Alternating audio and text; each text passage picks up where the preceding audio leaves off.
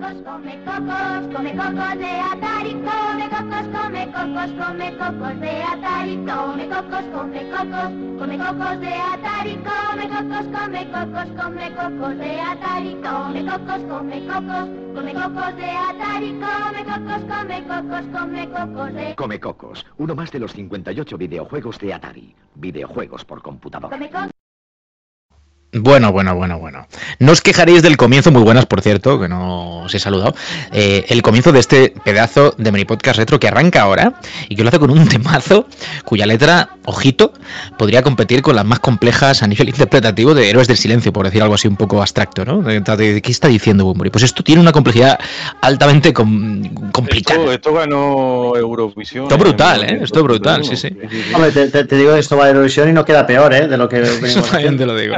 Eh, De hecho, en aquella época pudo ir a Eurovisión sin problema, vamos. Más allá, más allá de, de la coña, eh, hay, que, hay que ver con qué poquito se anunciaba un videojuego entonces. Si no lo estáis viendo, por cierto, y nos estáis escuchando solamente, debo decir que estos, estos primeros segundos del arranque del programa están ilustrados en vídeo, como siempre con Fran ahí pinchando el asunto, con un anuncio de principios de los 80, evidentemente protagonizado por el Come Cocos de Atari. Y, por si no lo estáis viendo, con unos chavalines, chavalines que son un primor verlos ahí correteando alrededor de la consola con el abuelo. O sea, es una joya este, este anuncio. Retándolo A menos velocidad, ¿no? Ahora. Parece que Sí. hacer. Slow-mo, un poquito, ¿no? Un poquito. Está 75X, sí, sí. Exacto, pero lo hemos elegido como arranque de un programa que pretende, que pretende homenajear a una, una marca, a un nombre que dentro de la industria es, es eh, muy, muy, muy importante, que cumple 50 añazos en este 2022 y que por eso ha sido, como digo, el motivo escogido esta semana para que vertebren nuestro Meri Podcast Retro que arranca una vez más. Atari, la gran empresa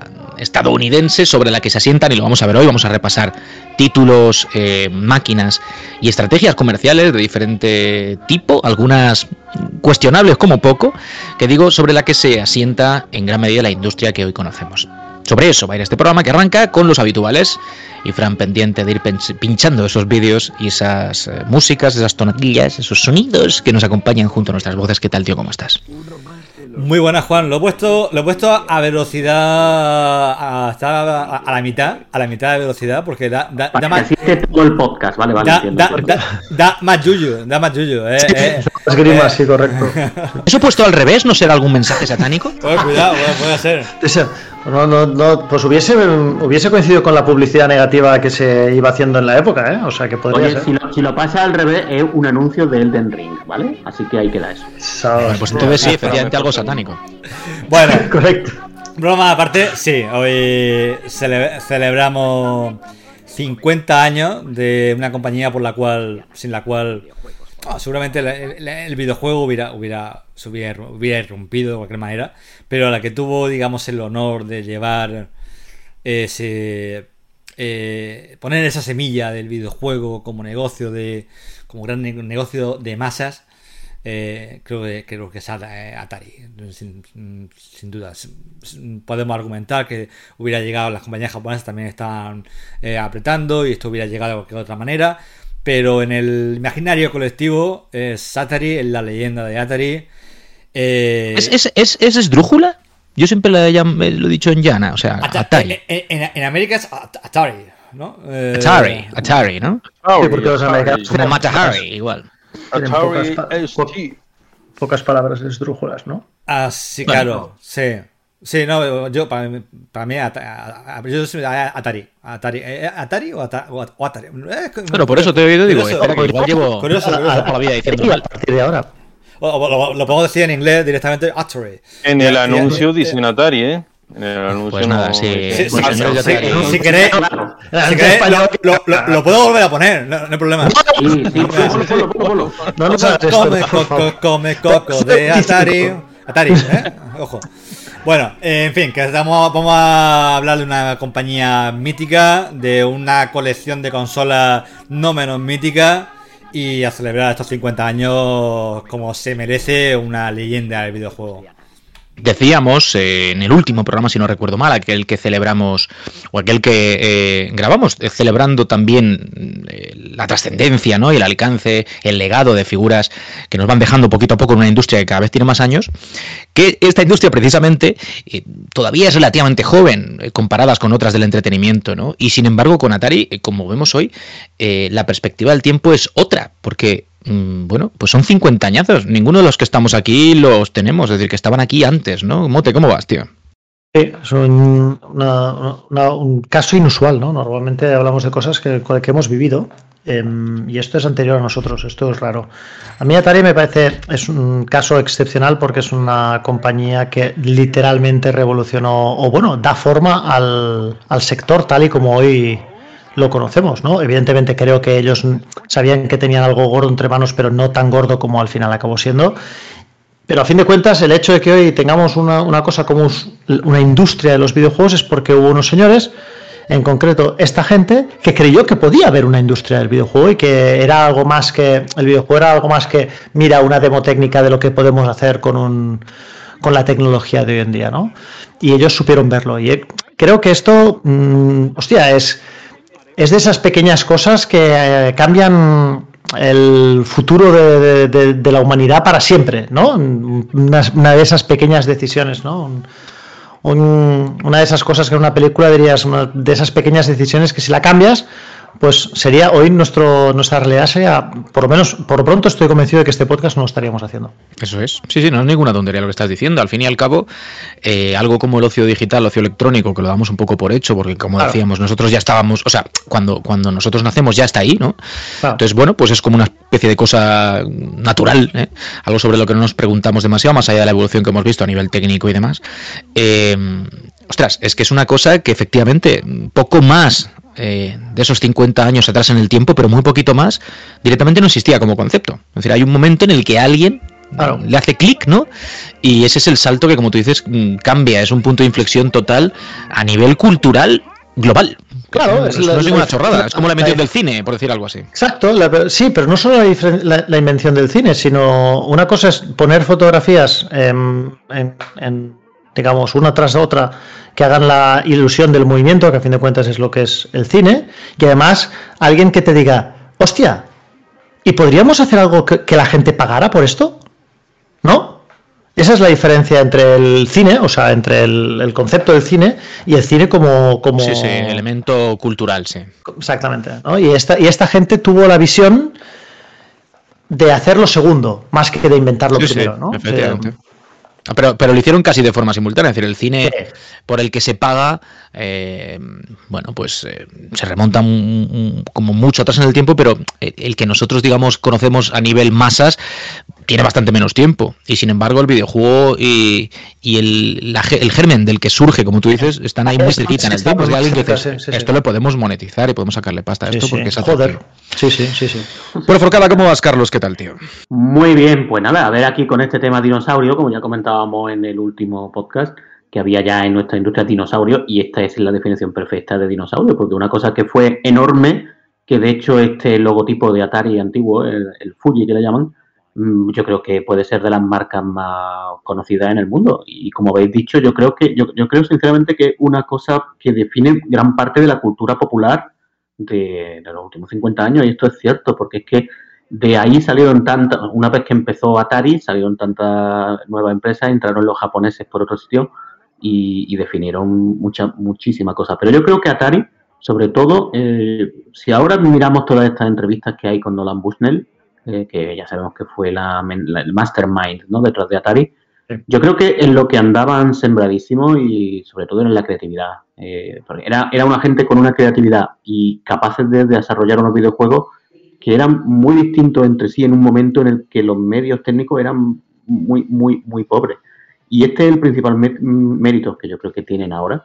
Si tú miras un poco de forma retrospectiva, como vemos nosotros ahora, toda la, época de Atari, sobre todo la época de las primeras recreativas, la época de Missile Command, de Lunar Lander y todo esto, ahí esta gente estaba tocada por la varita de la creatividad. Y, a partir de ahí, y de esa época en la que tuvieron que, por cierto, hay una serie de televisión, esta Halt and Catch Fire, en la que se ve muy bien esta época, porque era una época en la que todo lo que era la tecnología antigua se estaba transformando, estaban empezando por todos sitios los ordenadores y demás, y de hecho sale Atari mencionada en esa serie muchas veces, y, eso, un, dinosaurio de- totalmente definitivo y, y sobre todo con muchísimo seguimiento hoy, porque si tú te fijas la cantidad de merchandising que hay por ahí y el seguimiento de culto que tienen muchas máquinas de Atari, incluso la Atari Jaguar, que mira que fue una máquina fracasada, se sigue desarrollando para ella. Mm, bueno, po- muy pocas empresas pueden, tienen detrás ese culto tan importante. Pues sí, eh, hemos hablado muchas veces de la jugabilidad como epicentro, sobre todo cuando miramos a los salones recreativos y a los primeros juegos con los que disfrutábamos 8 o 16 bits, ¿no? Elemento fundamental sobre el que con muy poquita cosa a veces se hacían cosas muy grandes y esto como tú dices seguramente sea lo más eh, pues notorio en cuanto a eso, que es hacer de una idea un concepto, y está la creatividad a la que tú aludías, eh, la base sobre la que después, con muy poquita cosa, o en su momento, evidentemente, contextualmente hablando, pues sí que tenía eh, su intríngulis a nivel técnico la cosa, pero bueno, hoy lo podemos decir así, con muy, muy poquita cosa, que es con lo que contaban, hacer verdaderas maravillas, que lo siguen siendo a día de hoy, y casi de forma em, como muy em, sabes conceptual. Estás viendo pues no sé ahora mismo estamos viendo por ejemplo Pitfall no y no te hace falta ver unos graficazos para entender de qué va la cosa y meterte un poco en la ambientación. Y digo que tenía muchísimo mérito es verdad. O sea todo lo que seguramente en los recreativos eh, durante tantos años se hizo tiene que ver con, con, pues esta gente con cuatro píxeles gordotes ahí y una tecnología entre comillas limitada hicieron verdaderas obras de arte. Así que Atari es ese gran gigante, ese gran dinosaurio del que hoy hablamos. Y dejad que presentar el año, que lo dejo a propósito para el último, porque queremos que sea el que rompa el hielo un poquito de la cosa, poniéndose, poniéndonos en situación de esos primeros años y esos primeros compases de Atari eh, a principios del- de la década de los 70. ¿Qué tal, tío? ¿Cómo estás? Muy buena, muy buena. muy buena. Y bueno, ahí El año fue un acaparador de sistemas de, de Atari, ¿eh? por aquí por Córdoba, se comenta. Atari era, era mi marca, la, la primera, la primera y claro, mm, la primera vez nunca se, se olvida, ¿no? Eh, y de todas maneras hay que tener en cuenta que Quiero decir, habla por ti. Yo, yo no. Pero hace mucho hay que tener también... Sí, sí, sí. Yo siempre, yo siempre. Y bueno, de todas maneras, eso hay que tener en cuenta que bueno, en 1972, además de, nacer Atari, eh, se puede decir que nace la industria de- del videojuego así en, en rasgos generales. Y eh, espérate que sí. Ahora, ahora. Eh, nace la industria del videojuego en rasgos generales y vamos, eh, eh, además de, lanzarse la, digamos, la primera recreativa de éxito de la historia que fue Pong, también se lanzó la, la primera videoconsola doméstica, que fue la, la Magnavox Odyssey, por, por parte de Ralph Baer. De hecho, según cuentan la- las crónicas, Pong estaba basado en un, en un videojuego de, de, esa, de esa consola, de una presentación que, que tuvo lugar a la que asistió Nolan Bushnell y, y de ahí cogió la, la idea. Luego ya años más tarde, eh, por parte de, de Magnavox, eh, digamos que demandó a, Atari por, por Pong, por ser una copia del juego de, de tenis que había en la Magnavox Odyssey. Nolan Bushnell eh, negó la mayor, dijo que él no había ido a ninguna presentación y que no sabía nada de esa consola. Pero claro, el creador de, de la máquina, Ralph Baer, era, era un hombre muy, pero que muy meticuloso, eh, guardaba documentos de todo y, y entre ellos, pues, digamos, el libro de firma de, de aquella presentación lo, lo tenía y allí estaba la, la rúbrica, eh, la, la rúbrica de, de Nolan Barnett, así que ahí no, ahí no tuvo, no se pudo, no se pudo escapar por, por ninguna parte. Pero bueno, parte de eso, eh, el éxito de, de Pong fue indiscutible. También está ahí esa anécdota que, digamos, la primera recreativa que se puso en un bar para probar a ver cómo iba a ir eh, el asunto. Llamó el dueño de- del local eh, a Bunner diciéndole que, que la recreativa se había estropeado y no era que se hubiera estropeado, sino que eh, se había llenado de monedas. Estaba eh, el cajón tan lleno de, de monedas que aquello se, se, había, se había saturado, ¿no? Y esa fue ya la prueba in- ineludible de que, oye, que eso del videojuego tenía, tenía futuro, ¿no? Y ahí ya empezó Atari a funcionar, primero con, con recreativa, eh, los primeros títulos que prácticamente cada vez que creaban un juego estaban también creando un género, porque estaba todo, todo por inventar. Empezaron también a sumarse otras compañías a, a todo esto, la, mayoría con clones de, de Pong, eh, porque en aquellos primeros años tampoco... Y es curioso, ¿no? Es curioso pensarlo ahora, pero tampoco había mucha creatividad, ¿no? Por parte de, de aquella competencia, solo querían solo querían, digamos, replicar lo que sabían que funcionaba. También la- las compañías japonesas empezaron a hacer su pinito. Eh, de hecho, Nintendo, las primeras consolas que creó eran clónicas, ¿no? De, de Pong. Tenían varios juegos en memoria y la mayoría eran eso, o bien clones de Pong o de Blackout, que no era otra cosa que un Pong, pero digamos para un para un solo jugador, ¿no? Eh, eh, hacían sus pinitos, digamos, con, con las tres dimensiones y también la, la videoconsola por parte de, Atari. Primero videoconsolas de Pong hasta que ya crearon la mítica Atari 2600 en 1977 y ahí pues pegaron, pegaron otro pelotazo importante, sobre todo cuando, cuando lanzaron una conversión de Space Invaders, que fue uno, digamos, de los primeros títulos japoneses que tuvo un éxito rotundo. Y empezaron a venderse millones de unidades de esa consola, que aquello en, estábamos más o menos a finales de los 70, pues era algo increíble. O sea, hoy en día una consola pues, vende 10 millones de unidades y decimos que ha fracasado estrepitosamente. Pero entonces vender, vender varios millones era, era, algo, era algo increíble. Y que además eh, esta Atari, o sea, Atari vendió 30 millones de consolas. Que 30 millones de consolas son muchas consolas, ¿eh? O sea, no, no sé qué. Sí, sí, no sé para aquellos parece. primeros tiempos era. Bueno, bueno, 30 millones son 30 millones, pero no existía el concepto de consola y 30 millones son muchos, son muchos millones. No sé, a mí me parece, me parece un, un hito. O sea, hoy para, para tener una idea, 30 millones es, es- es más que más que GameCube, ¿entiendes? Y GameCube es una cosa, es una de esto muy posterior. Con- consiguieron desde luego lanzar la consola, otra cosa también que, que no, no estaba clara al principio, que consiguieron lanzarla en todo el mundo, incluso lanzando variaciones regionales, porque está por ahí la Atari 2800, que no, ahora no sé si era de Francia o de no sé, no sé de dónde, pero sé que hay una Atari 2800 que era una variación eh, regional. Y luego, Ajá. bueno, iba, iban por todos sitios por los que iban, pues con razón hay tantos modelos, porque también es verdad que tuvo un periplo esta consola largo, ¿eh? la, la Atari 2600. Sí, De hecho, sí. yo, yo la conocí en España bastante tarde. Eh, es decir, aquí en España ya sabemos que, que fuimos mucho más de ordenadores, aquí estuvimos mucho más con los Spectrum y tal, pero es verdad que yo conocí la Atari 2600 en torno al 88, por ahí, o sea, y hay juegos de Atari 2600 que, es- que habéis dicho que salió en el 79, en el 90 todavía hay juegos, está alguno de los, este juego que era una especie de, de como de outrun, súper rápido, que daba Sí. muy buena sensación de velocidad, El pole position. combate. El- no, pole position no, es, es posterior, es posterior, es posterior. Eh, no era de Fórmula 1. Eh, esto era del 90.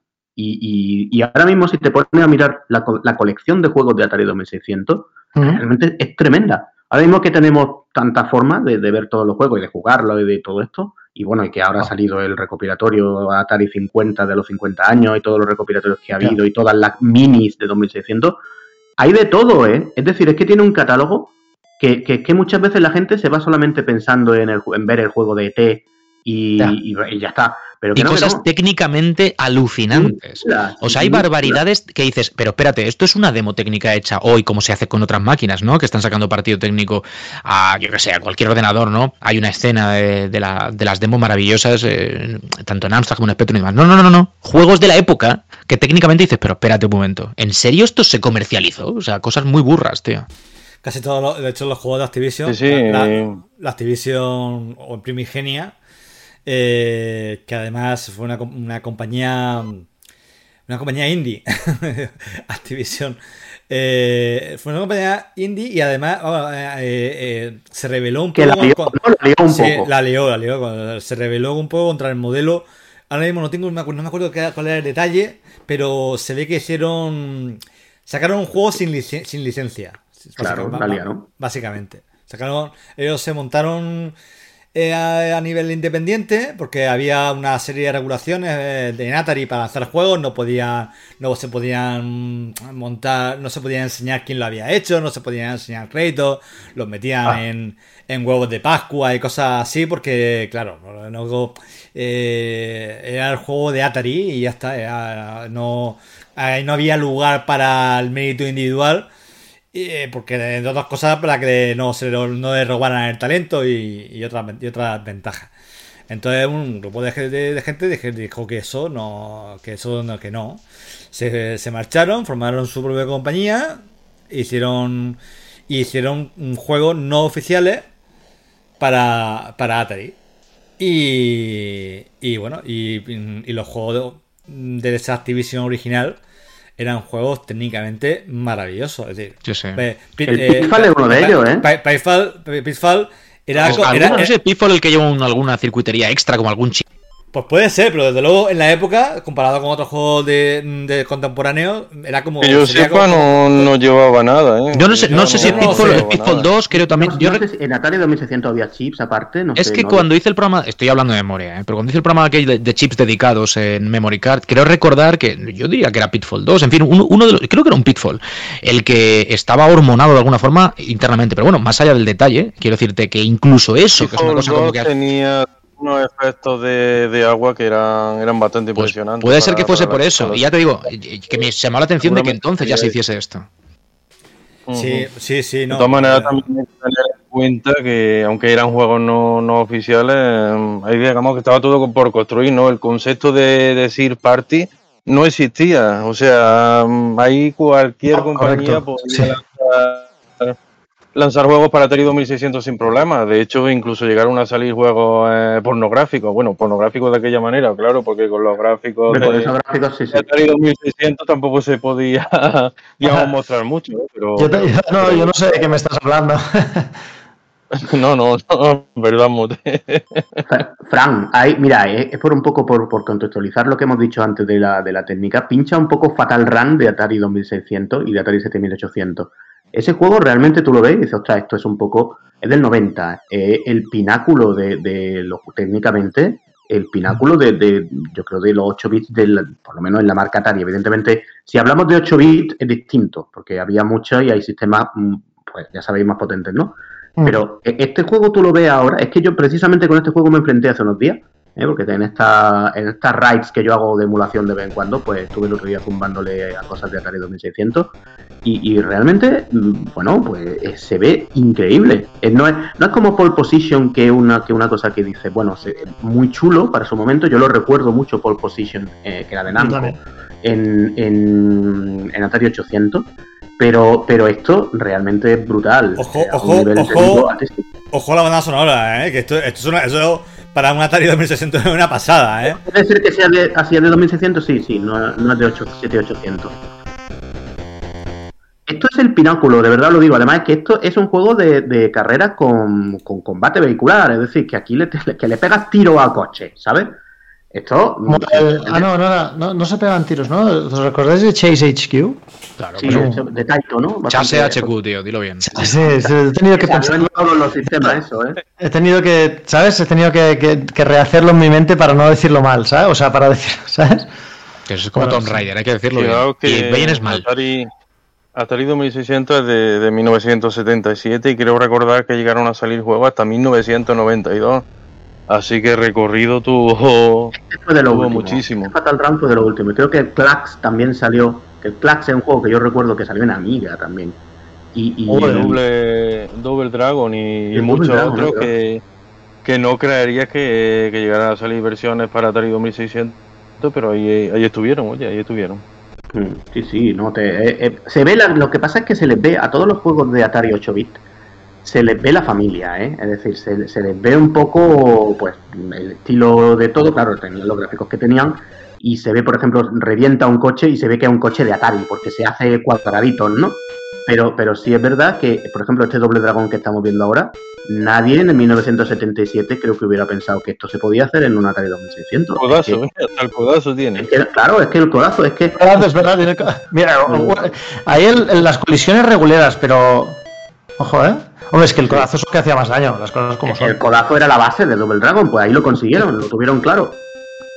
Pero no tiraba, que el codazo tiraba a, los enemigos al suelo en el Double Dragon de arcade. Eh, que hacía más daño, hacía más daño de nada. Sí, sí, sí, sí, podías pasarte el juego entero solo con el codazo. Escucha, escucha que tu tostadora, tostadora ten- eh, tiene más capacidad de procesamiento que, que- que esto, ¿eh? Que, que lo que, que lo que estaba lo que estaban jugando con lo- los, recursos que tenían eh, Sí. para Ah, hacer, no, sí, claro, claro, sí, sí, pa- sí. para, sí, hacer, sí, a ver. para hacer esto eh, Sí, sí. tela, ¿sabes? Y con la música y todo. Claro que tienes que ponerle, Sí, que sí, tienes que sí. cargarte la media pantalla de, de contador y interfaz y tal para poder mover lo que hay debajo.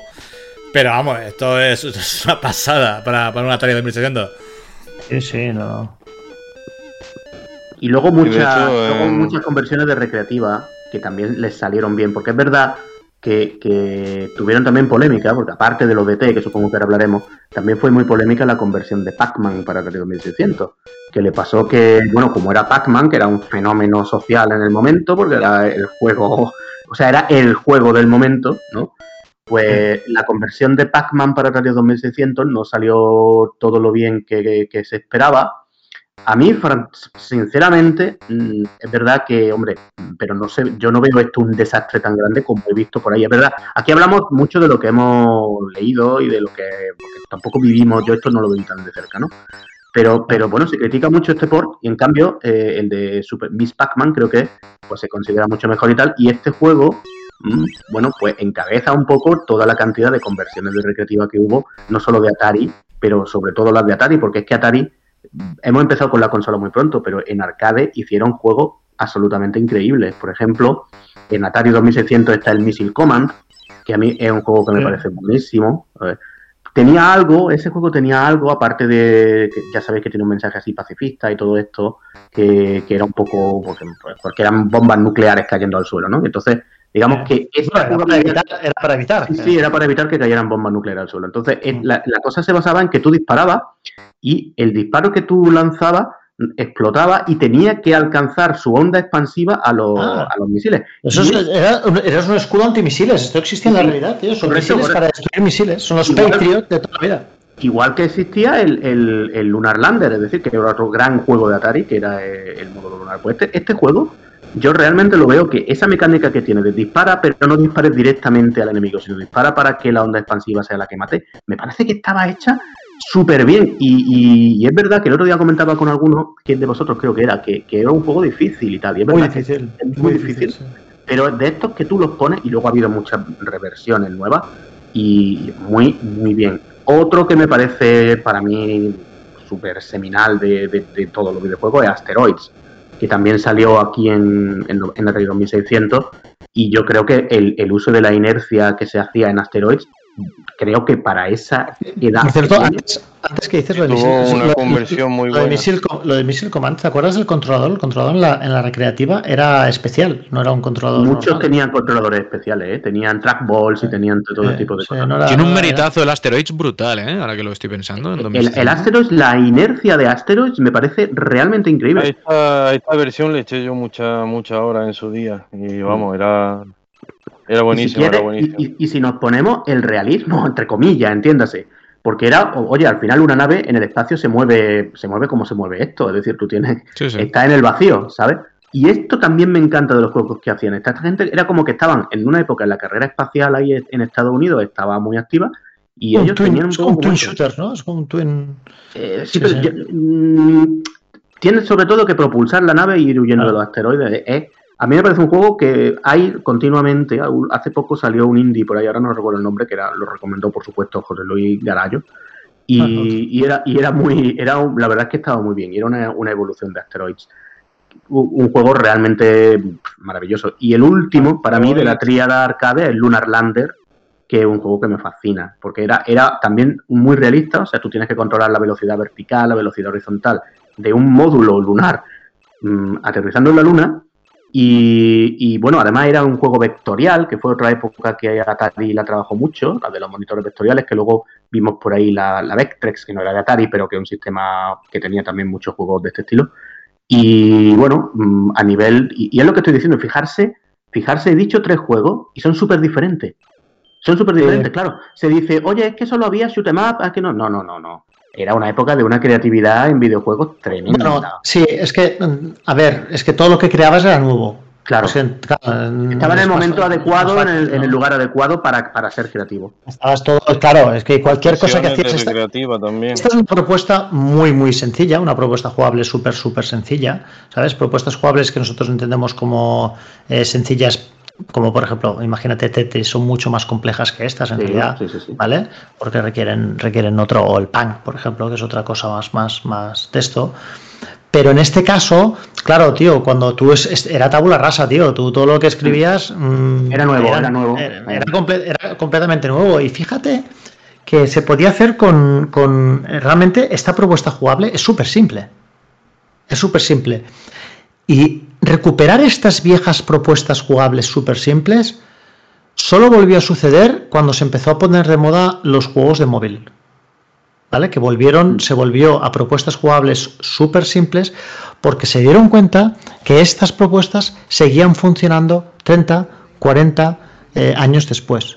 Porque cuando, en este caso, claro, tú no podías confiar mucho, entre comillas, y digo confiar mucho eh, en lo técnico. Por ejemplo, ahí hemos visto algo parecía a Arkanoid, ¿vale? Arkanoid es un-. Sí, pero para que me entiendas, Arkanoid es una propuesta jugable súper sencilla, súper simple. Pero en esa época, como no podías confiar en la tecnología que, que supliese todo tu, tu- tu falta de imaginación, tenías que mostrar mucha imaginación y poner propuestas jugables que fueran directas, simples, llanas y que engancharan a la, a- a la primera. Y en este sentido, todas, todas estas, o no todas, pero muchas de estas, el mismo Pong, son, es, una, es una cosa que, joder, es... mm, entra muy fácil, tío, entra fresquísima, es como el, el tinto de Lo verano. juega, lo juega hoy día y. ¿eh? Y Asteroids y todo Lo juega esto. hoy día y te Prácticamente todo sigue enganchando. Claro. Esto ya, por ejemplo, ya es otra, ya es otra historia, ya, ya, ya es Ya, más, ya más ya, es- ya es Muy más complejo. Es que también el, tema de. A ver, la, célebre frase del easy to learn, hard to master, esto se le atribuye a Bushnell, ¿eh? Es verdad que luego eh, se asocia mucho con Blizzard, pero que esta frase se le atribuye a Nolan Bushnell. Eh, no sé si. Ahí, ahí he leído que hay mitos sobre el tema, pero que se le atribuye más a él. O sea, que es que esto está. Desde el principio, eh, digamos, la energía de Atari era esa: era hacer cosas sencillas ¿eh? de jugar.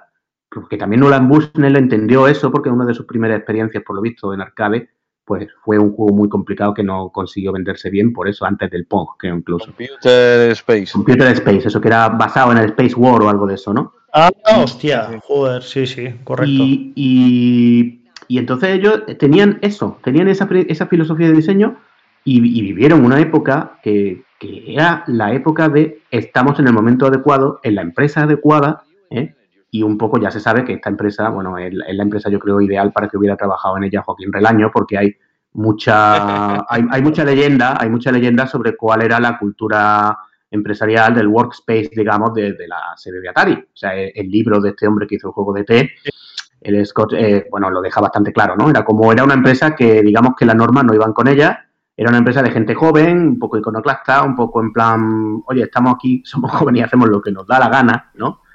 Y se dedicaron a vivir la vida, pero claro, con ese nivel de creatividad, pues, pues le salieron las cosas muy bien durante mucho tiempo. Mucho, mucho consumo de sustancias sospechosas. Estaba esperando que lo dijera. Había, para, había, había un digamos, tac- fomentar la imaginación y la creatividad. Y había, había, había un jacuzzi también por ahí que podía contar alguna historia. alguna En la, historia. en la casa de Bushnell, ¿no era eso? Era en, en casa de Bushnell eso, creo.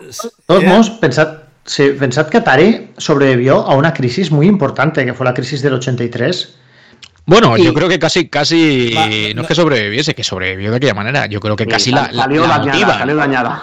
Sí, la- es que Sí, ha cambiado mucho de mano. Atari ha cambiado mucho de mano con el paso del tiempo.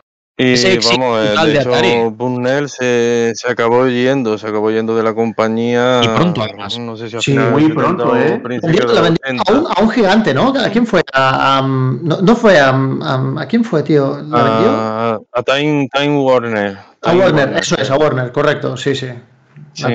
la vendió a Warner y, Y muy a prontito. de ahí Atari Zozobra, ¿no? Atari ha tenido poquito muchos como... dueños y Sí. vamos, con el paso, con el paso de los años, la marca ha sobrevivido y, y claro, ahora por eso tenemos ese recopilatorio que se ha lanzado para conmemorar el medio siglo, pero vamos, Atari Muy ha bueno. cambiado de mano continuamente. Eh, y vamos, su de hecho, su segunda, digamos, época dorada, que llegó sobre todo con el Atari ST, ya estaba ahí al mando de, la compañía Yastramiel, que eh, era algo así como el Hiroshi Yamauchi occidental, ¿no? Era un, un hombre de negocios mítico y que, vamos, eh, digamos que gobernaba con, con puño de hierro, ¿no? Y, y vamos, cogió las riendas de, de la compañía. eh, de hecho, al final lo que acabó fomentando fue la Atari 2600 para seguir lanzando juegos para ella, porque la consola sucesora, tanto la, la Atari 5200 como la 7800, no, no llegaron a tener éxito. Eh, además de Normal. ello, pues dejaron, aparcaron a un lado los ordenadores de 8 bits y se, centra- se centraron en, en Atari también, ST. que- Ujú. Sí, pero yo no quiero pasar por alto eso que casi ha sido mentado en dos segunditos, eh, que es el, tema de la, de la, de la crisis, Sí. de, la caída del mercado en, en Occidente. Decía que, que Atari tuvo culpa y la realidad es que no, es que lo, de la culpa, ¿eh? no es que lo, no es que lo promovieran, pero el éxito brutal que tuvieron con su consola y cómo el mercado creció de una forma tan salvaje, antes hablábamos del número de unidades vendidas de la máquina y demás, motivó que ese mercado precisamente se saturase porque aparentemente todo se vendía y todo tenía cabida ¿no? en las tiendas de juegos de una calidad en su mayoría lamentable que en un momento determinado pues saturaron el, el mercado y, y la gente pues digamos que digamos que en vez de comprar lo que quería hacer era huir de toda esa morralla no de alguna forma Estaba, estaba, también estaba, creo que estaba la, in- ¿cómo se llamaba la consola aquella que hizo los de los juguetes? Joder, la... mm, ¿Intellivision? Eso es, gracias, que era de Mattel, ¿no? O de, sí sí sí de Mattel. sí. Claro, ya empezaron a com- competencia y aparte que Atari empezó a sacar La mierda. Coleco, la Claro. Coleco también tenía cosas chulas, ¿eh? Es que empezó a sacar mierda, mierda, mierda. Todos un poco. Quiero decirte al final no insisto no es culpa de Atari. O sea al final es un poco morir Hombre, de éxito. Lo que no pasó en ese mercado era que tanto habían o sea culpa de Atari de te de forma indirecta. Atari, ¿eh? sí pero no hay que no quiero señalarles con el dedo tampoco Pero, pero al final el mercado cuando perdieron, cuando perdieron el control sobre la producción, que esto que habéis comentado antes de Activision, ¿eh? pues que hubo ya muchas empresas que estaban produciendo videojuegos sin control de, ninguna, y de hecho, o sea, vino el crack. no había forma de por- filtrar lo que salía No había manera de filtrar. Pasó lo de ET. Lo de ET se comenta Mm. siempre con mucho, que ya se sabe la historia. O sea, eh, licenciaron el juego de ET, pagaron 20 millones de euros por la. 20 millones de dólares de la época, que era una burrada de dinero, por la licencia de ET. Y entonces desarrollaron un videojuego en tres semanas.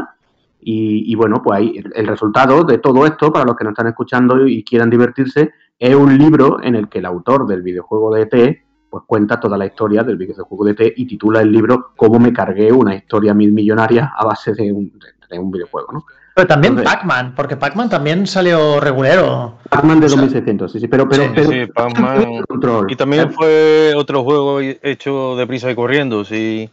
Digamos que el- las fechas que, que ponían para, para esos títulos, después de la inversión que habían hecho en ellos, pues eran bastante, bastante limitadas. Y, y, bueno, a ver, también tuvo un efecto al final esto. Yo creo que hay que sacar siempre lo bueno, ¿no? Aquí somos todos además positivos y nos gusta sacar lo bueno. Eh, al final lo que pasó fue que después de, de todo el crash, de- que también el, uno de los componentes del crash era que no se sabía si los videojuegos iban a ser una moda pasajera. Esto también mm, es evidente que, que- que Sí, era, sí. era- es lo típico de, lo que, de, de esto que estamos comentando, de que era una cosa con tal creatividad tan nueva que no se sabía si iba a durar, ¿no? Pero luego, cuando entraron los japoneses por medio, Nintendo, yo creo que puso pie en pared muy bien con el tema, porque Nintendo fue muchísimo más cuidadosa con, eh, con la licencia, tuvo muchísimo más control sobre Cuidadoso es un que eufemismo del copón, ¿eh?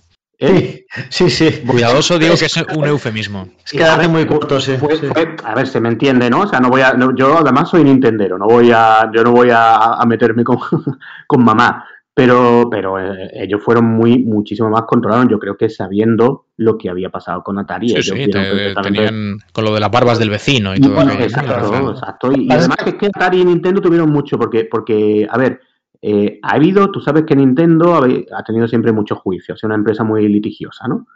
Y uno de los juicios ¿eh? que tuvieron, sí, uno de los juicios que tuvieron fue con, con- fue por cuenta de Donkey Kong y las versiones de ordenador o de consola, no recuerdo ahora cómo es la cosa, pero por lo visto era que ellos solo habían licenciado Donkey Kong para ordenadores. Entonces la versión de consola de Donkey Kong, no sé quién la había hecho, pues por lo visto no pudo salir algo de eso. Hay, hay historias de ese estilo y, y era un mundo tan salvaje que se estaba haciendo que es que todo lo de los derechos pues no estaba claro que, que así acabó. Y el crash... en pues, esa época, perdóname que te diga, pero es que claro, Nintendo era cuidadosa porque Nintendo, primero que era una compañía japonesa, y históricamente las compañías japonesas fuera de Japón tenían problemas porque no entendían la forma de trabajar de, Claro, otros, claro. de otros lugares que no eran Japón, ¿vale? Y a la vez, lo, y ocurre ahora mismo pues muchas veces con China y viceversa, ¿no? Que las empresas no entienden cómo se funciona en China y los chinos no entienden cómo funcionan se funciona fuera de China. Pero y le costó pero a Nintendo, ¿eh? A Nintendo le costó entender. Sí, O sea, Sí, pe- pero en ese momento el mundo lo lideraba Atari, pero con mucha diferencia, quitando Japón. O sea, el Sí, mundo de estaba. hecho, la, la NES en un principio la iba a distribuir en Estados Unidos la propia Atari. Claro, que eso que es. al final no. Aquello no salió adelante, ya Nintendo, digamos que se lió la manta a la cabeza y decidieron distribuirla ellos mismos, ¿no? Pero allí es que mm, en, en aquella época era, era eso, la meca, digamos, del videojuego era Estados Unidos y dentro de Estados Unidos la referencia era, era Atari. Así que, mm, digamos, si era una compañía eh, japonesa y quería introducirte en, aquel mercado, eh, a, quién llamaba primero? Pues a Atari, claro. Claro, pero es que además hubo, yo creo que se pelearon. Yo leí en algún sitio que se habían peleado por no sé qué juego, em, en los de los de Nintendo y los Atari, que fue eh, igual era Donkey De Kong. creo que fue por Donkey Kong. Donkey. Donkey porque era el éxito del momento, ¿eh? o sea, se tuvo, no sé, no me acuerdo exactamente bien cómo fue, porque esto lo leí en el libro aquel de, de Atari. Y básicamente se, se pelearon y bueno, y el trato se vino a la mierda. Y fíjate, es otra de esas cosas que hubiese, tal vez hubiese, hubiese cambiado mucho la, la historia de nuestra industria, ¿no? Si, si, y probablemente la historia de Atari. Si, mm, si Nintendo, ¿no? La, la, la NES lo hubiese empezado a, a distribuir a distribuir Atari. Seguramente Atari seguiría viva hoy en día. No sé. Y Atari como estudio habría podido hacer juegos muy buenos en la NES. ¿eh? Sí, sí, sí, sí, sí. Muy bien. El, el- este juego, el Atari, o sea, el Donkey Kong, mm, yo tengo uno de mis sí, recuerdos sí, muy sí, fuertes es el Atari ahora. 800. Yo, yo a la versión de Atari 800 recuerdo haberle jugado una cantidad de horas tremenda. Un amigo mío tenía un Atari 800, fue mi primera experiencia con, un, con una máquina de Atari. Y era una versión muy, muy, muy buena esa, ¿eh? Yo la recuerdo como un es, juego... es poster- es posterior, porque no, porque Sí, sí. esto vino, fue la 2600, después Sí. vino la 5200. Pero vino bastante después, ¿eh? Hubo- hay, unos años ahí por medio, creo. Ah, no, no, no, fue, fue bastante, fue poco después. Lo que pasa es que las consolas de, de Atari, las 5000 y las 7800, ninguna de ellas tuvo el éxito ni de cerca de la otra. Pero las Eh, 5200 sí que yo la he visto en algún sitio, o sea, he visto cosas para la 5200. Es bonita, ¿eh? O sea, por el diseño exterior estaba chulo, era como una secuela bien Ah, planteada. vale, es que no me lo estoy inventando, ¿no? Está, o sea, hasta la 2000 la 2600, las 5200, las 5000, las 5200, Y las 7800. Esa yo ya no, Mm. esa yo ya no vi. Y la, y la 7800. Hay una cosa, eh, a ver, Después viene la aquí- ST, después viene la ST, ¿no? Sí, después viene la ST. Sí, eh, estamos aquí hablando de. eh, un poco el tema aquí, ¿eh? Eh, Aquí en Europa creo que tenemos mucho la idea de que Japón, digamos que fue casi la más importante, la inventora de los videojuegos, y, y quizás sea porque los japoneses Hombre, aquí nos pegaron muy fuerte, ¿no? Pero la verdad es que uno ve todo esto y el papel de los americanos fue, en el principio, desde luego, fue muchísimo más, muchísimo más importante. Lo que pasa es que es verdad que los japoneses luego siempre tenían su capacidad para mejorar fórmulas, que en esto, en esto poca gente les gana. Y, y, bueno, por ejemplo, ellos te cogían el Breakout, que es un juego, por cierto, diseñado por Steve Wozniak, que es de Apple, y, y, los tíos, pues un par de años después, o sea, hay varias versiones de Breakout. Breakout es uno de los grandes juegos de Atari. Eh, tú lo has comentado antes, que era un, bueno, es el, el semen del Arkanoid, ¿no? Digamos. Y, y, qué pasa? Pues que luego viene Taito y te hace el Arkanoid, ¿no? Y el Arkanoid al final es un juego, muy, ya, es verdad que hay años por medio, pero tiene todo esto, esto que estamos viendo ahora en el vídeo, de las cápsulas, que los ítems que te van dando posibilidad de disparar, la velocidad de juego ahí es donde los japoneses yo creo que han hecho casi que, que, creo que mucha gente se olvida del papel que tuvieron los americanos y Atari en concreto y, y todas estas empresas, bueno, y la Intellivision y la Coleco y todas estas máquinas mmm, en el principio de los videojuegos. Y, y, tenemos una visión, creo, por aquí un poco como demasiado japonesa por, por cómo evolucionó el tema. Era muy jodido este juego porque además el, controla el controlador de la recreativa era la ruedecilla aquella, ¿te acuerdas? Sí, sí, sí. sí. Y decía que era más imprecisa que... Era que se controlaban con eso era muy impreciso, ¿eh? Sí, sí, sí. Bueno, estaba hecho a costa, ¿no? Porque, claro, evidentemente, pues controlarlo con eso, pues... Era una recreativa y, claro, había que... Había, había que, que rendir, de alguna forma, sí, sí, sí, sí, totalmente, sí. Y eso era una chetada, cuando te salía el de los disparos era una chetada, tenías que volverte loco para no perderlo nunca, ¿sabes? Sí. Porque, claro, porque eso te limpiaba las, las, las fases, vamos, de locos. En este juego tuvo muchas versiones muy buenas, la de NES, en muchas cosas, la verdad. Esto es un juego, digamos, imperecedero, ¿no? Es, sí. un, es un juego que no, no, pierde, no pierde gancho, es de los que más me gustan a mí. O sea, el, el tipo de, perdón, de los que más me gustan. El tipo este de, de, de juegos, ¿no? Cuya jugabilidad se mantiene eh, intacta. Inalterada eh, con el paso del tiempo. Sí, sí, con el paso del tiempo. Esto es muy difícil. A mí me ganas muy fácil con esto, ¿sabes? Todo lo demás está muy bien, ¿eh? Que yo no, yo no reniego de, de las experiencias, no soy relaño, ¿sabes? No reniego de las experiencias de, de, del siglo, de más allá del siglo XVIII, ¿sabes? Pero, pero hay que reconocer que, que, en estos casos, tío, el tío que se le ocurrió esto, macho, mira que es, mira que es esto, si lo estáis viendo, Arkanoid, que es básicamente eh, una bola y un, para los que no lo estáis viendo y no conocéis el, el secreto, es es un sí. poco el concepto del pinball, ¿no? Si alguien Pero... está oyéndolo si no conoce Arkanoid, que, que, que, se, va, que, se, va, a ver. a su casa.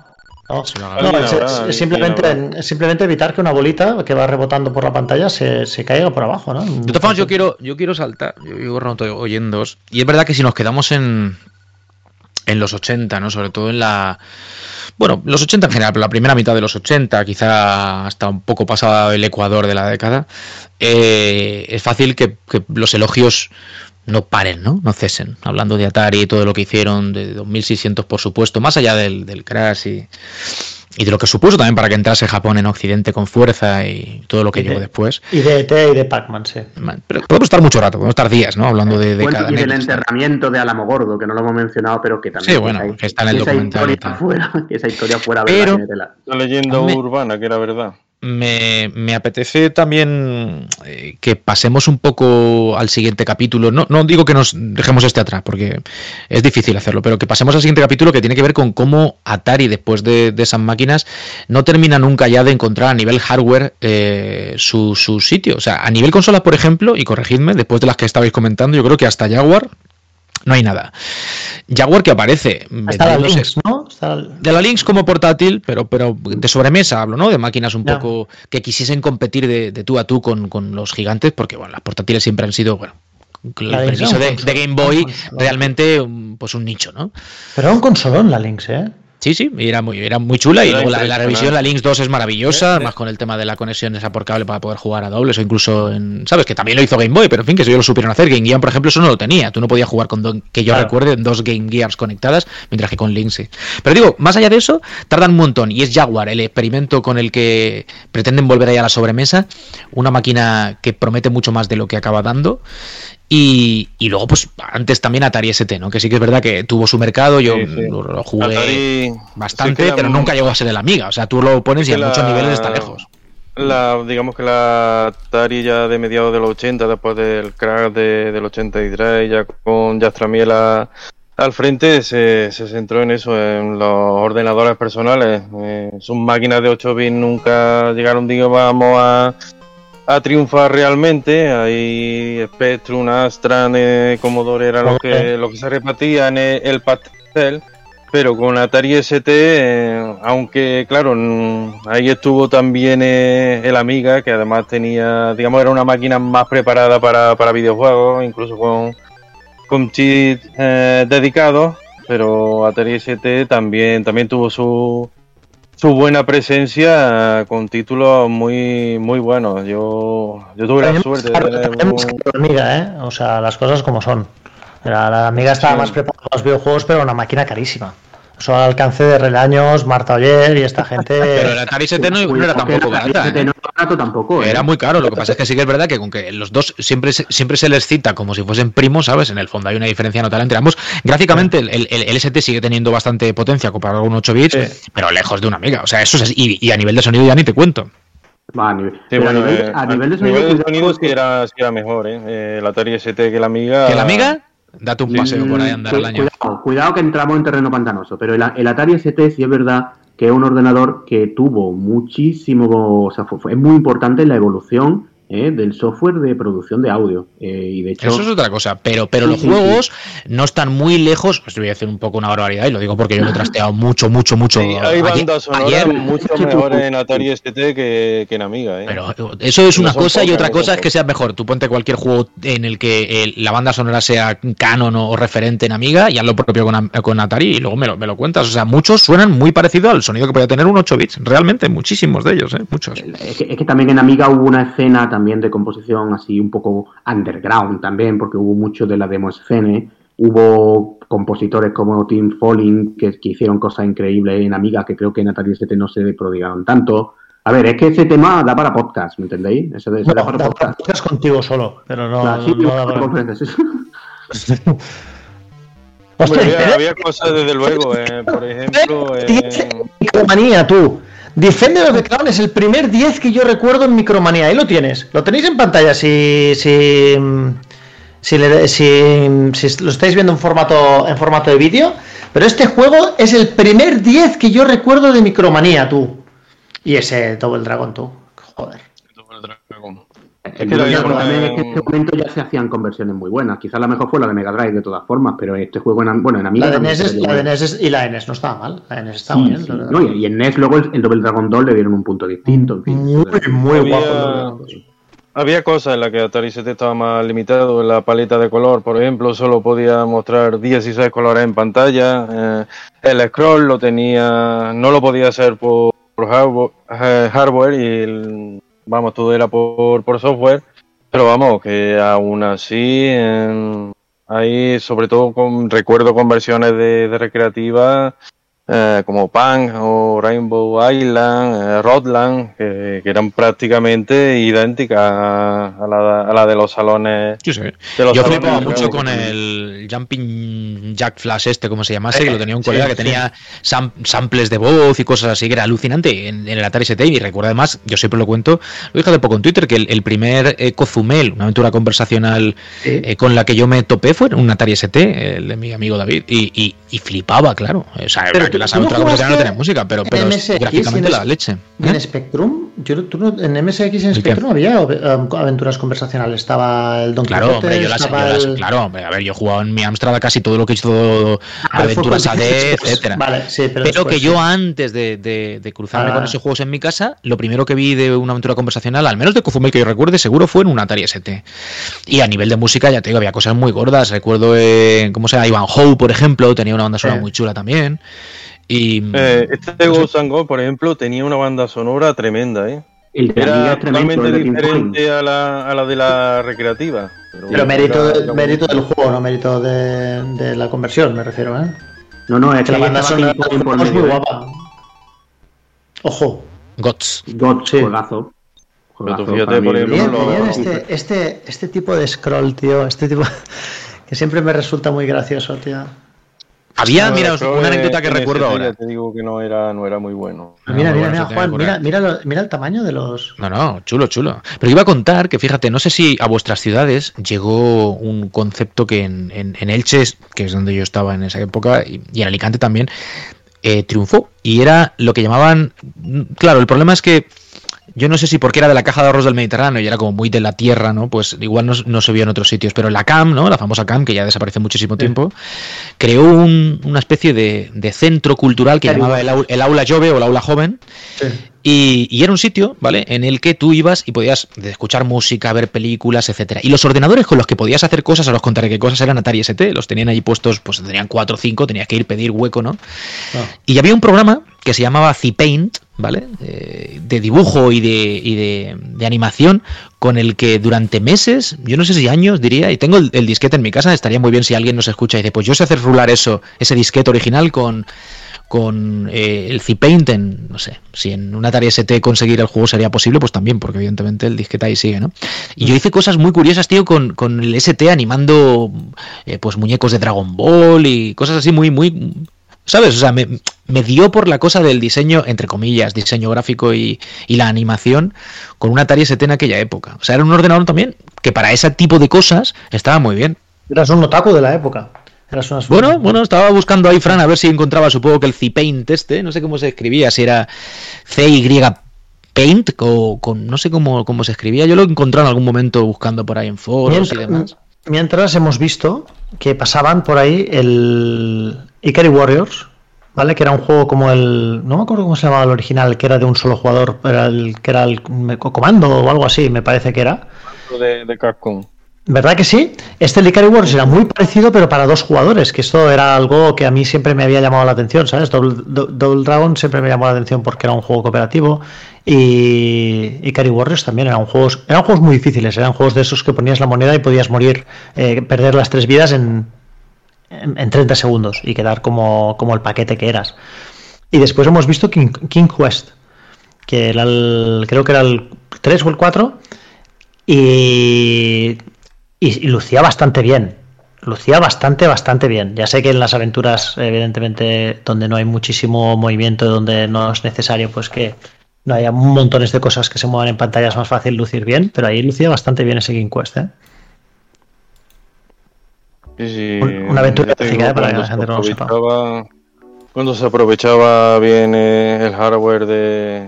¿Era esto, era esto, Juan? ST, ¿El Cyberpaint este?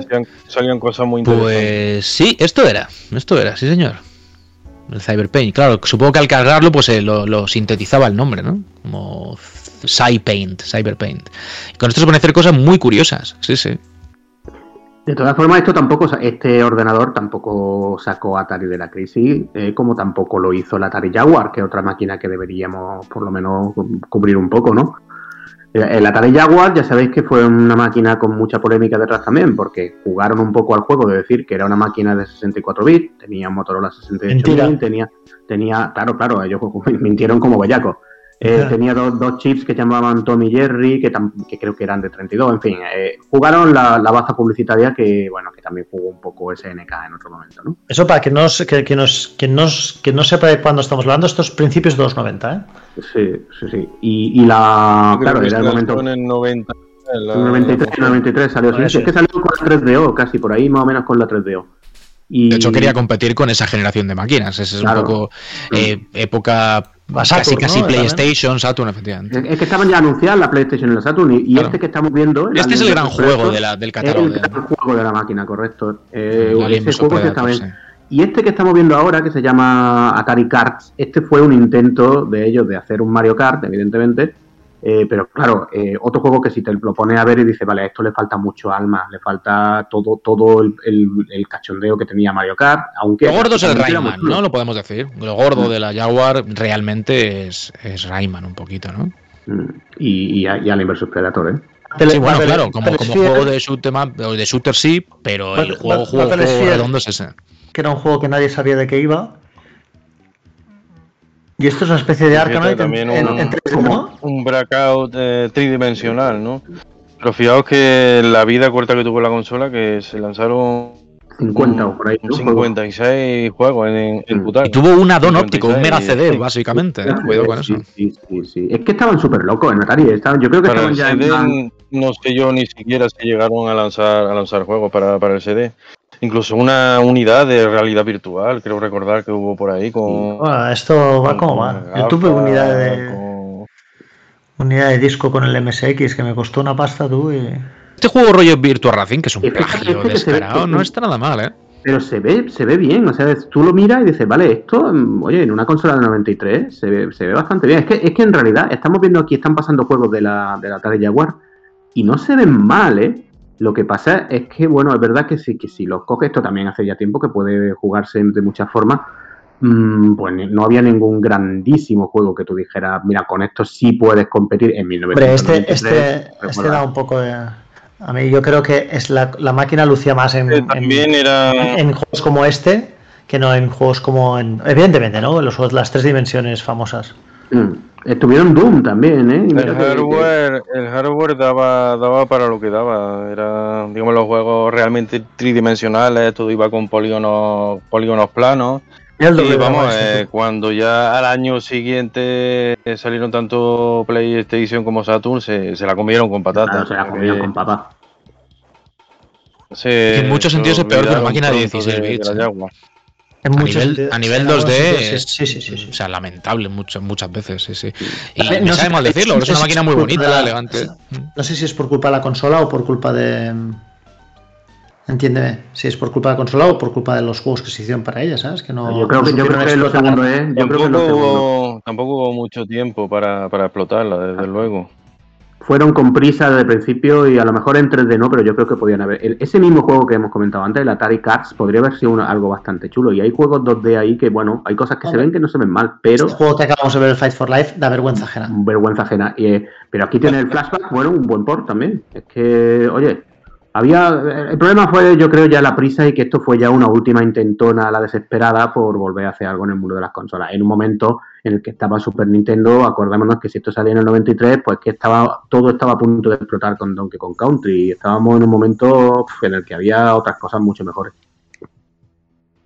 Esto, mira, Pero de dices, todas eh, maneras, la que fíjate, ese juego que acabamos de ver, esa inspiración clásica en Mass Effect 1, ¿no? En, en lo que tenías que buscar los putos planetas de mierda que nadie quería explorar. Pues era eso, se inspiró en ese juego precisamente. ¿eh? Tú fíjate que tenemos que ir a una consola de 64 bits para, para un juego como el Sensible Soccer que se lleva jugando de maravilla prácticamente desde el Spectrum, tío, es alucinante. Totalmente, tío. ¿Qué, qué- qué- qué recuerdos, eh? ¿Cuál fue el mejor juego de, fútbol que jugaste en la época, tío? Te lo voy a decir Hombre, yo. El Emilio Butragueño o un match day, o no, match day, o match Sí, está claro. claro. Pero esto está hablando mal posterior o el, o el Emilio Butragueño o el Mitchell, no había dos. sí, sí. No había otro. Yo, yo siempre cuento la anécdota del Emilio Butragueño y el portero que revienta. O sea, es una cosa que en mi casa nos dejó locos. Se convierte en un amasijo de, de píxeles el portero y ¡ha reventado! Sí, sí, o sea, un bugazo ahí. En el. Mitchell, el Mitchell molaba más porque tenía, que- que tenía. ¿Te acuerdas que tenía las voces de los. O sea, cuando un jugador cogía la pelota, te- te- el tío decía. Gullit. Eh, el- Van el Nistelrooy. No, sí, Van sí. Nistelrooy no, pero eh, Van Breukelen, ¿sabes? Decía cosas así. Estaba Sí, sí. guapo. Mira, ¿Sabes me que de la, de la Atari Jaguar, eh, hace no demasiado, supongo que todavía seguirá viendo, pero hace no muchos años eh, salió un buen lote de stock de esto, old, new old stock, ¿no? De consolas nuevas en caja en eBay, que se vendían a un precio razonable. Ahora es mucho más caro de conseguir la máquina nueva, por supuesto, y de segunda mano tampoco es que sea barata, aunque sea un, pues eso, una rareza, eh, obviamente, ¿no? Seguramente por jugarla nadie la cogería, pero por, por tenerla. Y, y recuerdo que salió un lote bastante generoso, que en eBay, como digo, se estuvo vendiendo con consolas nuevas a un precio razonable hace, hablo de 8, 9 años, 10, una cosa así. O sea que se debieron quedar muchísimas por vender ahí en, TurboGrafx. en este. Oye, oye, Juan, ¿por qué lo llaman Pitfall cuando quieren decir Livingston, supongo? Pues es una muy buena pregunta. Qué cabrones, ¿eh? Sí, sí. Sabes que gráficamente no, a lo mejor mucho de lo que estamos viendo no evidentemente inferior a cosas coetáneas de la, de la máquina. Claro. Pero en casi todo, mira Rayman, ahí está. Hay Ahí un, está, hay un encanto, claro, que es el gran, Esto el, es el- el gran ejemplo de lo que se podía hacer bien con la máquina, ¿no? Porque es la, la leche este juego. Las animaciones, el, el- todo que colorido, sí, sí, sí, no, pero digo que hay, que hay un atractivo en mucho de lo que estamos viendo eh, curioso. Al final dices, bueno, el catálogo no es la leche, ni mucho menos. Hay cosas que son demenciales y de vergüencica ajena, como decíais. Pero hay otras cosas que dan ganas de, de probar al menos, ¿no? Decir, bueno, ¿y esto? Esto no termina de moverse mal, o estos polígonos planos, como decíamos, a mí que resultan muy atractivos, me apetece eh, pues verlos en movimiento y tal. Y yo no sé, Carlos, corrígeme si se, se ha llegado a emular bien el, la Jaguar, bien, Hay, bien, hay, bien. hay emulación, hay flash, hay de todo, se puede, se puede. Pero bien, bien, bien, bien. Eh, no sé si al sí. 180%, pero yo creo que sí. Yo Sí, he sí, visto no, Jaguar- Jaguar- hay RetroArch, yo creo que ya a estas alturas tiene superada la tarea. Ya- Jaguar está emulada, está emulada sin problema. Eh, lo- era una consola entre dos mundos. Era una consola técnicamente 64 bits, pero no se lo creían ni ellos. Pero esto, Eh, esto que acabamos de ver, este juego de motos, yo. Está todo guapo, Ah, Está guapísimo. Ninja, Ninja, eso se veía muy mal. El Kasumi Ninja Además, es un juego de lucha. me gusta, ¿sabes? De las primeras 3D, tú. Este es un juegazo No, eh, Temple. Este es chulo, ¿eh? Este le- era una consola, digo, en- yo digo, entre dos, entre dos mundos. Y eh, empezaba a interrumpir todo. Era una consola muy capaz a nivel de 2D. Y luego se encontraron con que, con que no, que lo que no era, no era 2D, que lo que venía, la ola que venía era, era 3D y ahí había que dar el do de pecho. Sí, pero en 2D tampoco hicieron grandes cosas, ¿eh? Las cosas como No. son, lo está moviendo es bastante lamentable en general. Pero eso ya no es culpa, yo creo que no es culpa de la consola, eso, tío. Es culpa de que. bueno, No, Yo no lo no. tengo claro, ¿eh? No hubo tiempo, No, yo creo que fue el tiempo. No hubo tiempo de hacer los juegos. de. No, de eh, Ata- programadores, sí, sí. At- A- Atari estaba en ese momento ya eh, muy de capa caída. Entonces, el problema que tiene todo eso, eh, digamos, el lanzamiento de la consola está bastante documentado. Lo que pasó, que era básicamente que ellos. mm, eh, eh, hubo varias cosas. Una, una de ellas era que ellos intentaron en el último mom- momento. eh, las especificaciones de la consola no estuvieron del todo claras hasta muy al final porque intentaron eh, apretar para poder abarcar, porque claro, tenían que abarcar. Empezó como una cosa, en plan 2D, en plan una, una super consola de 2D, pero luego veían que tenía que haber polígono, le metieron. También le pasó un poco una historia parecida a lo que le pasó a, a La de Saturn, ¿no? a Saturn. sí. Y luego, eh, claro, eh, y luego no tenían, no, no tenían los contactos, no tenían lo- la, la influencia, no, te- no tuvieron las consolas, los kits de desarrollo. eh, entre que no, por un- lado ellos no estaban muy preparados y por otro lado muchas de las principales compañías tampoco estaban muy por la labor y no lo veían muy claro. Eh, al final, pues no, el problema es muchas veces el de software. Las compañías que se pusieron detrás de Jaguar eh, tenían muchas más opciones, mucho más provechosas que, las que, la- que las de Jaguar. Entonces al final pues quedaron unas cuantas, quedó los esfuerzos propios también de las compa- de la compañía. Hemos visto el Breakout, hemos visto el Tempest, hay una serie de juegos que ellos sacaron. eh, pero no, no, tuvo el apoyo, no tuvo el apoyo, no tuvo el apoyo eh, en comparación con otras consolas, incluso 3DO, por ejemplo, es una consola que, tuvo más, más apoyo en ciertos sectores que las que pudo tener Jaguar. Este dejo contaba con compañías como, como Electronic Arts y eso, quiera que no, te, te da te da un empujón, aunque, aunque no fuera suficiente. Que además del problema de 3DO, fue parecido al de Jaguar, ¿no? Tenían ahí una consola, digamos, a caballo entre una generación y, y otra, que, que además era muy cara, muy cara para la época, por la tecnología CD y todo, y todo eso. Y al final, pues corrió la misma suerte, ¿no? Que, que, que Jaguar. En cuanto llegaron PlayStation y, y Saturn, pues eh, borraron a- al resto de, de la competencia. Un poco el canto del cisne a nivel de hardware de, de Atari. eh, y Sí. yo creo que podíamos ir enfilando un poco la, la recta final mm, poniendo una nota Pero positiva de nuevo. podríamos decir algo de la, de la Link, ¿no? Porque esa, esa lo máquina hemos dicho. sí que sí que sorprendía, ¿no? Aunque tampoco tuvo tuvo suficiente éxi- éxito, sobre todo por el, por el tema de ¿Tuviste en las pilas. ¿La tuviste en tus manos? Sí, sí. Yo la no llegué a tenerla en propiedad, pero sí, sí llegué a, Yo, tuve- a yo no tuve, en, su día. tuve, me acuerdo que tuve em, la posibilidad de, de probar una Lynx y también una Game Gear, que, em, que todo el mundo iba con la Game Boy. Recuerdo, es un- una historia, la verdad es que no, no, no tiene mucho, ¿no? Pero en el autocar, eh, pues la gente llevaba pues su Game Boy, que era lo normal, que llevaba la Game Boy. Tampoco había tanta gente con la Game Boy, por lo menos en mi entorno, pero sí que había un par que tenían la Game Boy, ¿no? Y en un. Y, en, y, y cuando llegamos a. O llegué yo a Irlanda, tío. eh, en, el, en el viaje del autocar saca el pavo y saca la, la, la Lynx. Tardó un rato en sacarla, ¿eh? porque es un muerto serio. O sea, empiezas a sacar consola y tardas un rato. Eh, Yo te lo juro, el, el- ¿sabes? Si Había fuera, salido eh, en el anuncio el chaval que se la saca de- del chaleco. pero si fuera, si ahí. si fuera salva, ¿vale? Si, si fuera salva, Lo solo por la cara que yo puse en ese momento ya estaría amortizada la Lynx. Escucha, pero ¿Sabes no- lo que quiero decir? no, Porque no- dije, pero, pero, ¿qué es esto? O sea, era sí. acojonante, no, tío. no era, no era un chaval cualquiera, era, era, era Spider-Man, ¿eh? Ojo. Eh, no, no habéis fijado que era, to- to- era Tobey Maguire. De, de Sí, es verdad, Toby Ah, sí, el Maguire, actor. que Sí, sí, sí. protagonizaba el, el anuncio. Era una, vamos. era una pasada. la a ver, era mucha consola para lo pequeña que era la pantalla. Sí, eso sí. ¿eh? La, la 2 la, la revisa lo, lo- lo suficientemente bien como para que sea una consola mucho más equilibrada. La 1 que yo la tengo, la 2 no. La 1 sí la tengo y es un es un muerto muy Pero era- potente. era muy mejor potente. que la Game Boy, que la Game Boy, era mejor que la Game Gear, era Bueno. retroiluminada. Eh, perdona, sí. Era, Sí, o sea, mejor que la Game Gear eh, depende de qué hablemos. Si hablamos técnicamente, pues lo podemos hablar. A nivel global. pues, técnicamente problema también, también le daba.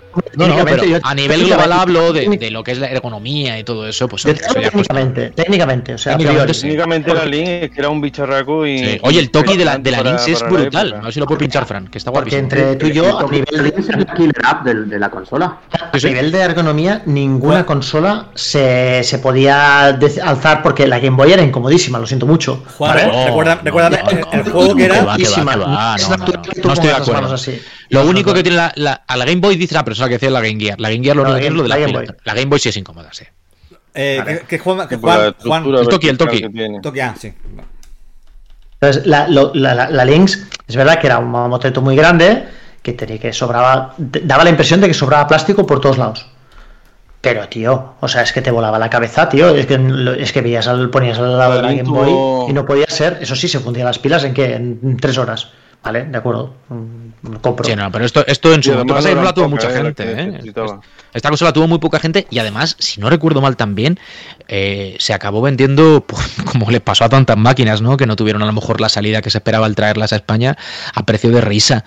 Es decir, eh, porque es verdad, porque las que se llevaron el gato al agua fueron como es lógico Nintendo y Sega con sus máquinas portátiles y, y de la Lynx, no sé si del primer modelo o del segundo, se liquidó el stock en tiendas especializadas a precio ridículo como pasó con otras, PC Engine y otras, ¿no? Que hubo, eh, pues prácticamente las regalaban. Hubo liquidación de juegos de negocio. Hubo Grax, me Eh, refiero, claro, que se revendieron a precio de risa. Pero mira, o sea, lo del Toki en Lynx es alucinante, súper chulo. eh, El, un tuvo, tuvo unas cuantas conversiones de recreativa alucinantes. Esta de, esta de Toki. Jugar a esto en la época en una consola portátil, eso era digamos, lo máximo. lo la gente que lo esté viendo, ya. que esto se veía mejor porque era una pantalla mucho más pequeña, ¿eh? Muy o sea, pequeña. eh, no, sé si No, al daño le gusta así, porque no se ven, no se ven las scanlines. Claro. Eso, así, así sigue escurriendo la realidad. Oscuro, gráfico una pantalla de CD, melón. Sí, Pero sigue, sí, pero sigue teniendo sus rayitas, ¿eh? no se ve así como esta. Y lo- los efectos gráficos también que tenía esta consola eran también alucinantes para la época. Hay un juego, eh, Blue Lightning, creo que, que se llama, que era estilo Afterburner, que tenía un scaling bastante, bastante potente, como, como no se llegó a ver hasta, digamos, hasta los años de- del Mega CD. O sea que, digamos que era una máquina que tenía, Sí. tenía cosas que no de las que no eran capaces de conseguir ni siquiera las consolas de sobremesa de, de su de su tiempo. El Toki era muy guapo, ¿eh?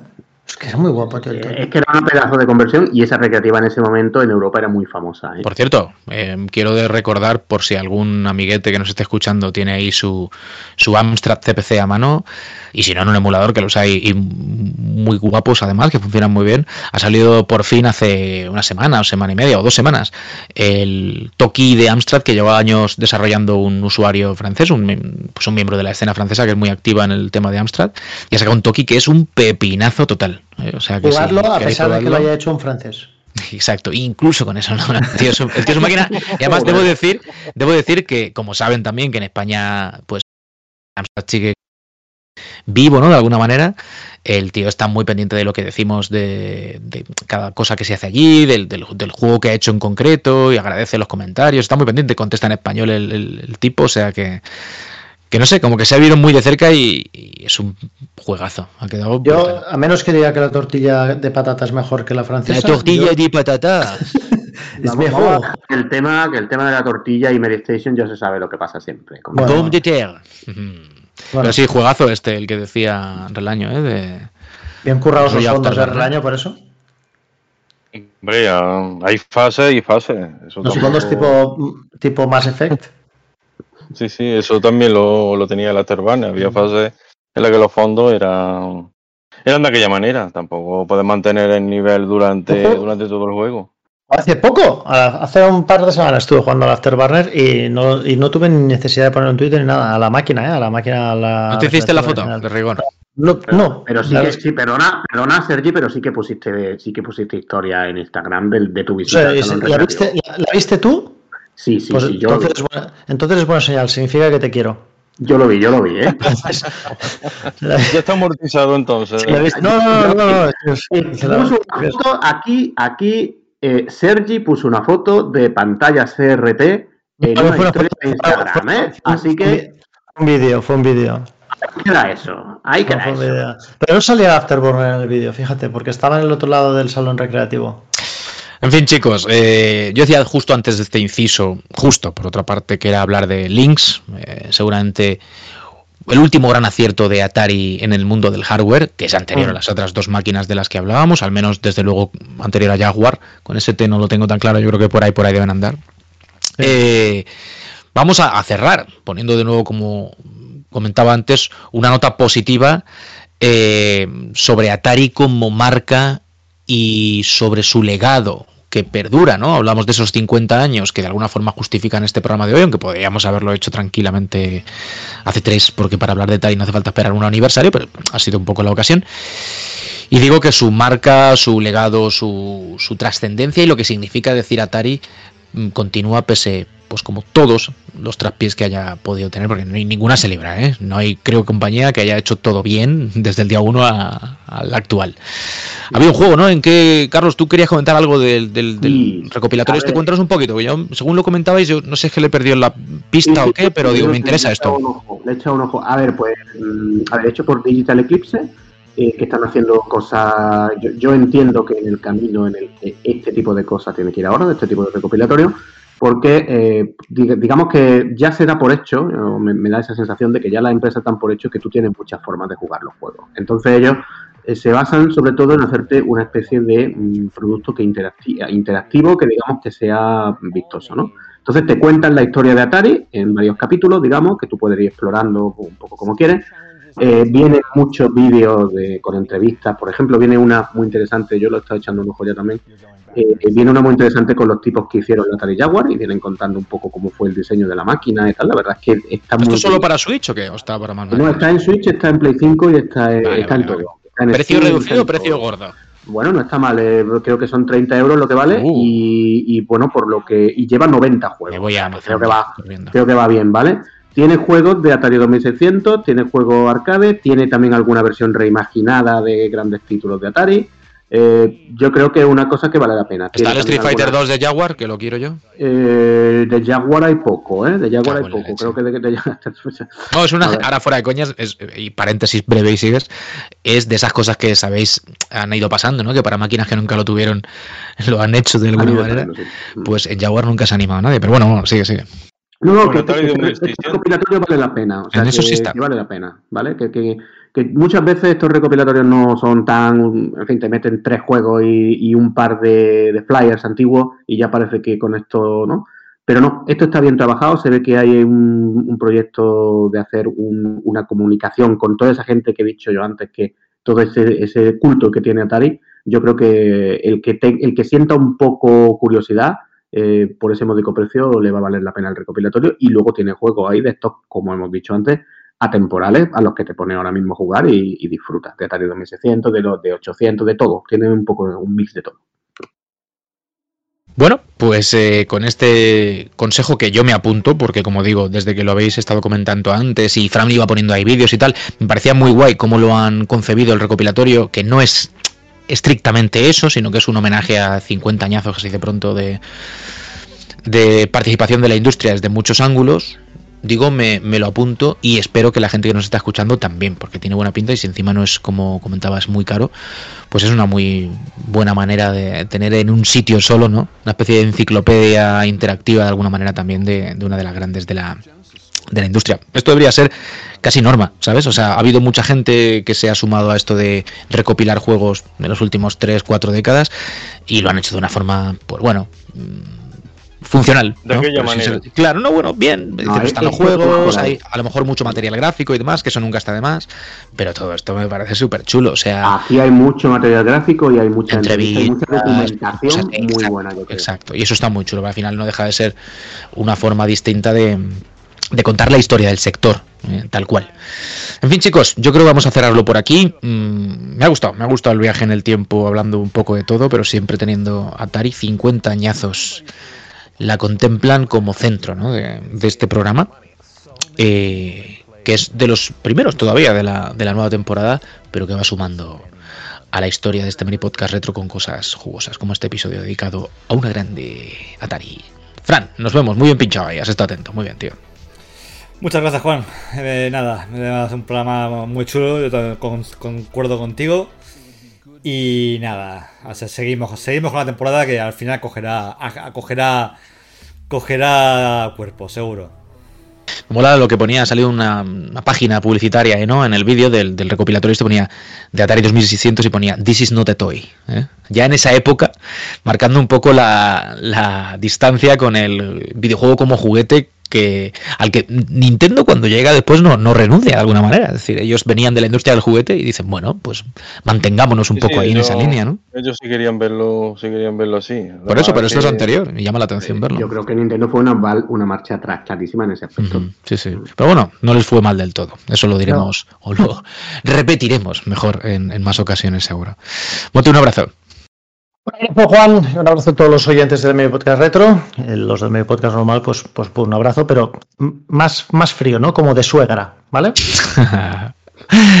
¿Habrá mucha gente que repita en los dos? Es una pregunta que me hago. ¿O habrá, eh, como tendremos nuestro público y, y al revés, ellos tienen el suyo? No sé, me gustaría saberlo. Ahora como estamos ahí semanalmente todos, ¿no? Pero no... mm, Que decirte que, que acudimos eh, pues nosotros cuando nos toca y ellos cuando les toca, pero no tenemos ese trasvase de voces, ¿no? Es más difícil saber hasta qué punto, eh, pues no sé. La perspectiva es como que estamos nosotros con nuestras cuitas de abueletes eh, y no sé si nuestros oyentes van un poco en la línea, me gustaría saberlo. Pero bueno, eh, si algunos se animan a dejarnos un mensaje, que, que lo hagan y lo, lo leeremos. Del año, un abrazo para ti también, tío. Un abrazo y oye, ya, ya que hablamos del medio podcast normal, era algo que yo no, no me acordaba, pero el otro día estuve... ¿Existía? Pues sí, sí. Sí, Estuve escuchando los, los podcasts de, de las primeras temporadas y hubo una sesión retro, ¿eh? En la cuarta temporada o por ahí llevé yo una sesión retro y ni siquiera me acordaba. eh, yo creo que incluso podríamos hacer ahora en el Mary Podcast Retro una sección retro. O sea, retro, retro. Requete no- retro. Sí, sí. Eso seguro que. Eso seguro que en ningún podcast, ni en, ni en YouTube, ni en ningún sitio hay un programa retro que tenga una sesión retro. Hostia, pues me seríamos mola. los primeros. Fran, a nivel apúntalo. mundial. Vamos A a nivel desarrollar mundial. eso, que puede estar muy bien. Una sección retro dentro de un podcast retro. A ver cómo le podemos dar un, un Apuntado. giro torque a eso que suena, que suena chulo, tío. Apuntado. Suena chulo. Carlos, un abrazo, tío. Pues nada, un abrazo a todos. La verdad es que un programa súper interesante y, que yo creo que el tema da para dos podcasts y para tres, porque es que la historia de Atari es tremenda Y lo bueno es que como hay tanto libro por ahí, pues quien quiera echarle un ojo siempre tiene ahí esa posibilidad de profundizar y, va a alucinar con las cosas que hizo esta gente y eh, muchas cosas que no, hemos dejado en el tintero porque eran súper locas. Así que nada, un abrazo a todos y próximo espero que ya podamos hacer un programa sobre pantallas Sony Trinitron. Bueno, eso está Y siempre, dale, siempre y está en el aire, tío. No hace falta aco- es dedicarle uno sus, solo. es, sus fetiches, ¿sabes? es el Sus punto de partida de cualquier, de cualquier disfrute retro que se precie. Todo lo que no parta de hay ahí. ¿Sabes? El BDSM él tiene sus, sus fetiches, sus las pantallitas, sus scanlines, ¿sabes? Uf, PVM, calla, calla. Uf, chaval. Scanlines, ¿sabes? Es- necesito. Mm, Aquí, hay quien tiene un PVM de 14, que esto ya es drogadura, ¿eh? Y de 9, pero eso es otra historia. Y de 9 también lo tengo. ¿Qué, qué iba a decir? Ah, y otra cosa, Fran, y ya con esto nos despedimos. Que creo que era del retro, igual era del podcast normal. En cualquier caso, había, recordadlo también, un aparte al final de cada programa en el que cada uno de nosotros pues deliraba con un tema concreto. ¿no? Pues yo he traído esto esta semana, pues yo quiero destacar esto, esta recomendación, o esto que he leído no sé dónde, tal. Eso también volaba, más allá de que hagamos temáticos como desde hace mucho venimos haciendo Sí, en sí, el minuto, el minuto de gloria. Ese minutito de decir, venga, pues lo vamos a hablar. Yo lo voy a dedicar a esta cosita que he leído no sé dónde. Siempre dentro de ese retro que nos guía, ¿no? Nuestro dios pixelado, ¿no? Ahí en el, en el horizonte eh, que, que- degrada con dithering, ¿no? Bueno, esas cosas, ya sabéis. En fin, amiguetes, que nos escucháis, como siempre, muchísimas gracias por estar ahí y nos veis algunos, pero que casi todos, porque esto se disfruta mucho más si se escucha y se oye, eh, se ve a la vez, perdón.